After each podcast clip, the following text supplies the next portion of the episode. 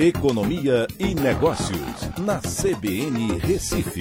Oferecimento Cicred Recife e Seguros Unimed. Soluções em seguros e previdência complementar.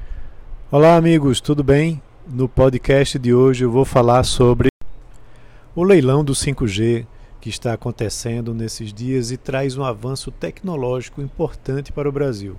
Apesar de vir atrasado em relação aos países mais avançados, vai trazer investimentos de 169 bilhões de reais em 20 anos e um aumento significativo de 6,5 trilhões de reais no PIB brasileiro nos próximos 15 anos.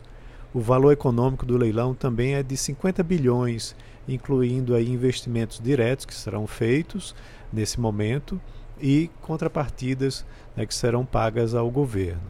O leilão até o momento já teve um ágio de 800% no primeiro lote e traz uma novidade importante: o surgimento de uma nova operadora, a Vinity, né, controlada pelo Fundo de Infraestrutura Pátria Investimentos, que venceu esse primeiro lote na faixa dos 700 MHz para atendimento nacional por 1,42 bilhão de reais. É, as operadoras tradicionais Vivo, Claro e TIM também venceram lotes e irão operar na faixa de 3,5 GHz a nível também a nível nacional.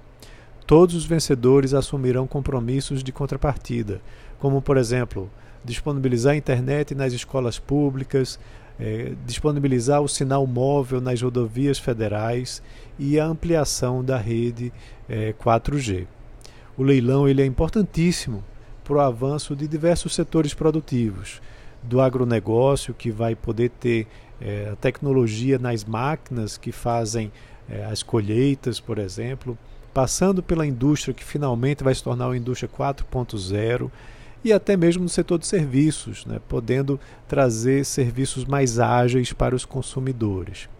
O 5G vai permitir a conectividade massiva entre máquinas, né, a M2M, a e também da internet das coisas, ou chamado IoT ou IoT, com uma velocidade de 10 a 100 vezes maior que a do 4G. A diminuição da latência é um avanço fundamental a partir do aumento da velocidade proporcionado pelo 5G. Os veículos autoguiados, por exemplo, funcionam melhor com 5G, pois o tempo de transferência de dados ele vai diminuir para 1 a 2 milissegundos, evitando possíveis acidentes. As capitais terão 5G operacional até julho de 2022 e as demais localidades levarão até oito anos para serem atendidas. De todo jeito, os ganhos são inequívocos para promover um aumento da produtividade da mão de obra nas indústrias, por exemplo, e no modelo que foi formatado, uma maior inclusão tecnológica. Então é isso. Um abraço a todos e até a próxima.